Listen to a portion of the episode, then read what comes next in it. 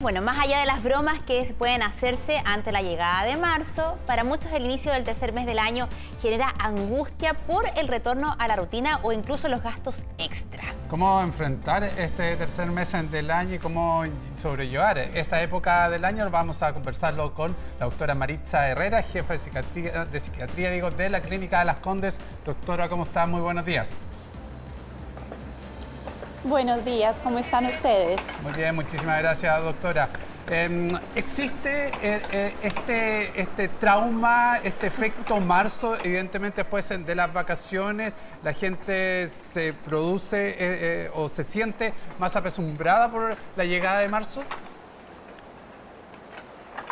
Tengamos presente que va a haber menos horas de sueño, el tráfico se complica, Em, dejamos de tener las actividades de ocio que teníamos en las vacaciones, eh, la vida se hace mucho más rápida, entramos a las rutinas previas que habían con nuestros hijos, el estrés laboral y todo lo que implica, y eso necesariamente hace que en muchísimas de las personas que retoman sus funciones laborales hayan situaciones como irritabilidad, ansiedad, cambios en el estado de ánimo Mm, fatigabilidad temprana. Todo el mundo dice, acabamos de llegar de vacaciones y ya nos sentimos cansados. Y todo esto tiene que ver con la sumatoria de todos estos factores estresantes que habitualmente coinciden en marzo. Ahora, la gran pregunta, doctora, es qué se puede hacer, porque marzo ya viene, empieza mañana, hay que volver a la rutina, hay que volver a los trabajos, a los colegios, en fin. ¿Qué tips podría entregar usted para que este retorno no sea tan angustiante para muchas personas. De repente, quizás, se lo pregunto, generar ciertas rutinas o escribir qué, voy a hacer. Hay gente que de repente dice por dónde parto. ¿Qué, qué consejos podríamos entregar? Mira, em, ojalá y pudiéramos haber llegado al menos un par de días antes para poder anticipar y eh, organizar los temas logísticos de nuestra casa, los temas domésticos, preparar todo, útiles escolares, mercado, organizar todo para que no partamos la semana em, en falta, sino que tengamos todo lo mejor organizado posible para que solo caigamos en el estrés laboral necesariamente que llega.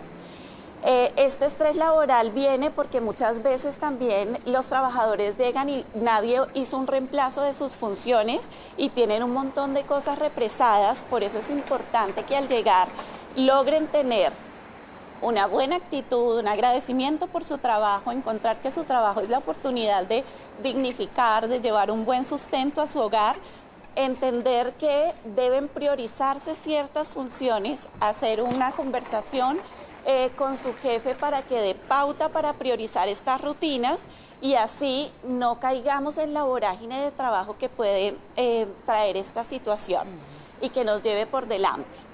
Es súper importante entender que lo que más amamos de las vacaciones es tener diversión, descanso, momento de familia y eso es súper importante buscar espacios en la cotidianidad para tenerlos a pesar de la cantidad de cosas que tenemos que hacer.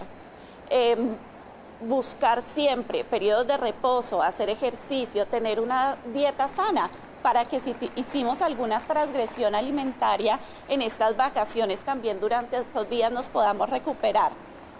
Esta em, vorágine de trabajo y de cosas en la rutina hace que siempre o en muchas ocasiones las personas se desboquen en las vacaciones. Y justamente si tenemos una vida cotidiana equilibrada, estas transgresiones son, son menores y este proceso de adaptación probablemente se lleve de mejor manera. De todas maneras, es una época que nos influye, que hay estrés eh, y ese estrés muchas veces eh, lo traspasamos eh, también a nuestros niños. ¿Cómo evitar eso? Que lo que estamos viviendo nosotros adultos como padres en cuanto a distintos puntos de tensión o minutos de tensión no sean traspasados a los niños entendamos que nuestros hijos eh, están a nuestro cuidado, no son amigos nuestros para llegar a mm, cargarlos con nuestras preocupaciones y nuestras angustias. Em, hay que respetar el mundo de los niños, enseñarles eh, con mucho amor, si bien llegamos estresados, eh, el respeto hacia ellos implica que no podemos descargar nuestra angustia, nuestro estrés, nuestra preocupación em, en ese momento de la llegada tan importante a casa. Muy bien, eh, doctora, le agradecemos todos los detalles que ha entregado a propósito de lo que comienza ya a sentirse con fuerza mañana, aunque ya uno logra sentir que las calles, al menos de Santiago, están más copadas. Sí, así que doctora, muchas gracias por todos los detalles, que tenga un excelente día. Con mucho gusto. Para todos un buen día y un buen inicio de labores a los que las empiezan.